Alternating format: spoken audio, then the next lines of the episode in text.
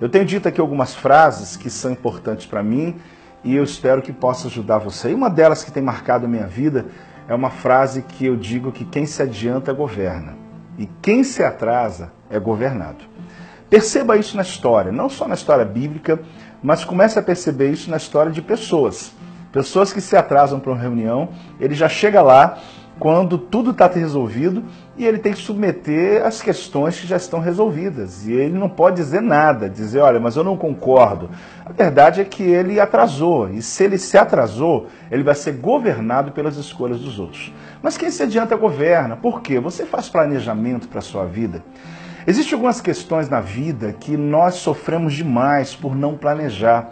A começar no dia a dia nosso, né, na casa, nós sabemos que quando entra o ano, todos os anos, quem tem filhos como eu, você tem lá a questão de material escolar, matrícula, mas parece que quando chega naquele mês, a gente tem aquela, aquele desprazer de dizer, meu Deus, eu tenho que levantar um dinheiro a mais ou criar uma situação que poderia ser planejada.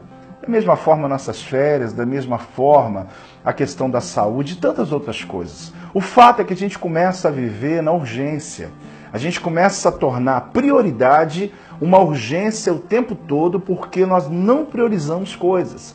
Então, quando eu lhe pergunto se você tem um propósito, você tem uma agenda, você tem um planejamento, não é para se tornar escravo dessas coisas, mas para que você possa ter um dia com maiores resultados. E por isso digo sempre, digo à minha equipe, digo às pessoas e coloco isso em prática na minha vida, que quem se adianta governa.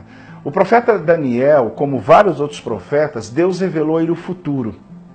O fato dele olhar o futuro dava a ele uma condição de tomar posições no presente.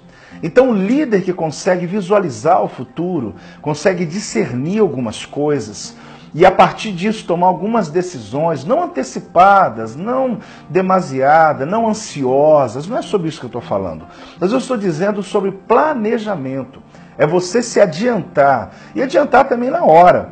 Não seja aquele atrasado o tempo todo, que é o último a chegar na reunião, o último a chegar na igreja, é o último a chegar na empresa, ou às vezes sempre já tem um estigma sobre a tua vida, aquele ali é o atrasado.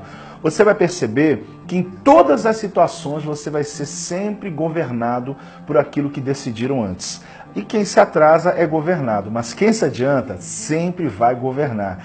E você tem que ter certeza de uma coisa: você é um líder, você quer romper limites, então Deus chamou você para governar. Se adiante, comece a olhar à frente do seu tempo, planeje, comece a andar planejando sua caminhada, sua vida, e Deus vai lhe fazer vitorioso. Eu espero que lhe ajude. Mais uma vez estamos aqui sempre rompendo limites.